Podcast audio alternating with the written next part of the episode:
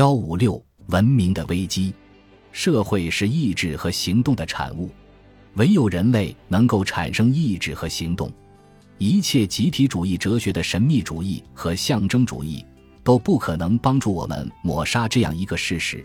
我们只能象征性的谈论社群的思想、意志和行动，社群的自觉思维、意志和行动这些概念只能是一种拟人化的说法。社会和个人是互为前提的。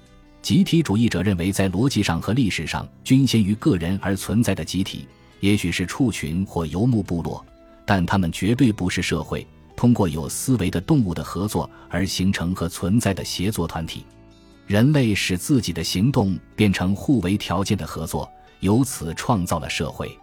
社会合作的基础和起点在于缔造和平，而和平由是相互承认财产现状构成的。从受到暴力维护的事实上的拥有，产生了所有权这个法律概念，同时也产生了法律秩序以及维持这种秩序的强制部门。这一切都是自觉的意愿和自觉的目标的结果。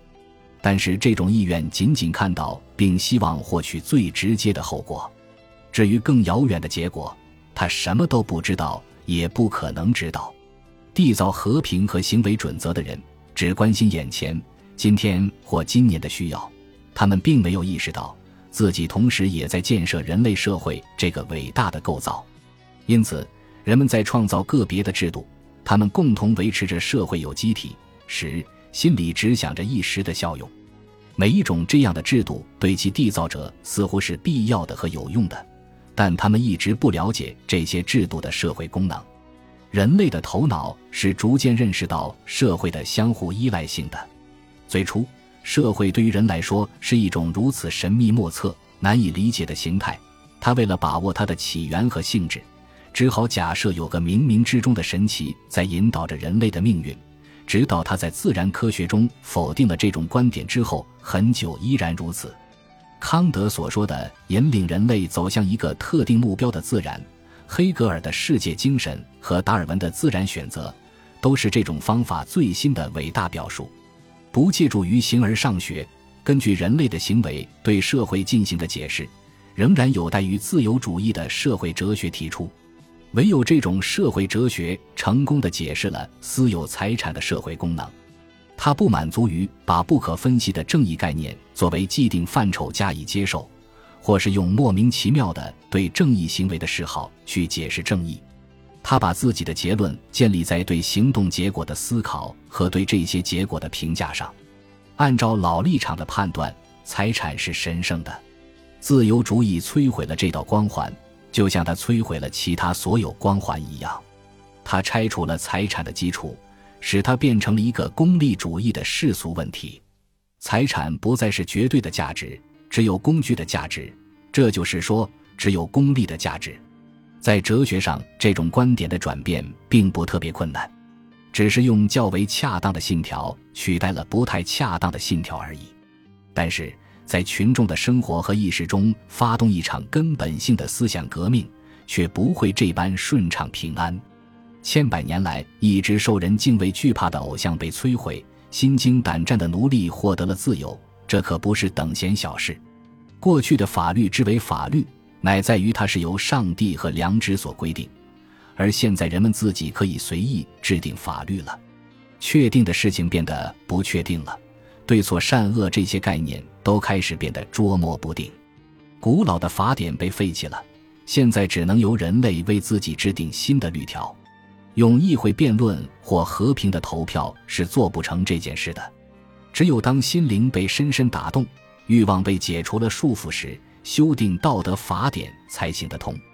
要想承认私有财产的社会效用，必须首先使人相信其他一切制度都是有害的。这便是资本主义和社会主义激战的本质。如果我们认识到道德生活的其他一些领域也在发生同样的过程，这一点就变得更为明显。财产问题并非今天正在讨论的唯一问题，令整个世界颤抖的杀戮问题在许多方面。尤其是它同战争与和平的关系也是如此。在性道德方面，古老的道德信条也在发生变化。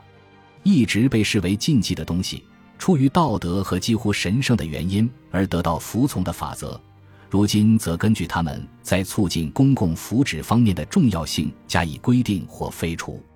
这种对行为规范的基础的重新评估，难免引起对至今一直有效的各种准则的全面修改。人们问道：“他们真的有用吗？真不能废除他们吗？”在个人的内心生活中，至今无法取得的道德平衡，造成了严重的心理冲击。这便是医学上人所熟知的精神病。这是我们这个道德转型的时代，这个各民族精神青春期的典型疾病。在社会生活中，我们怀着恐惧见证的各种冲突和谬论，带来了相互倾轧。一个人是否能从青春期的麻烦和恐惧转变为平和和健全？无论他是否带有长期阻碍他发展个人能力的创伤，这对于个人的生活至关重要。同理，人类社会以何种方式奋力克服棘手的组织问题，也是关重大。一边是进一步加强个人之间的相互依赖，从而达到更高的幸福水平；另一边是合作的衰败和由此导致的财富减少。这就是摆在我们面前的选择。第三种选择是不存在的。伟大的社会辩论只能借助于个人的思想、意志和行动进行。社会的生命和行动只存在于个人之中，它仅仅是他们的某种态度。每个人都肩负着社会的一部分，别人不会为他承担他那一份责任。假如社会走向毁灭，那么谁也不能给自己找到一条生路。因此，基于自身的利益，人人都要热情地投身于这场思想之战。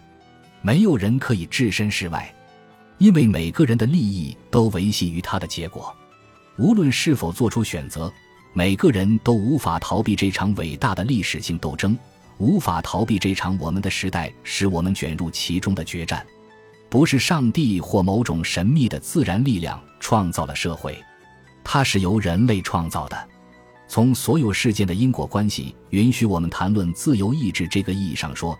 社会是继续发展还是走向衰亡，掌握在人类的手中。社会是好是坏，也许是一个个人判断的问题。但是无论何人，只要他喜欢生不喜欢死，喜欢幸福讨厌痛苦，希望富足不想受穷，他就必须接受社会。无论何人，如果他希望社会继续存在和发展，他就必须无保留地接受生产资料私有制。附录。简评建立社会主义经济计算体系的尝试。本集播放完毕，感谢您的收听，喜欢请订阅加关注，主页有更多精彩内容。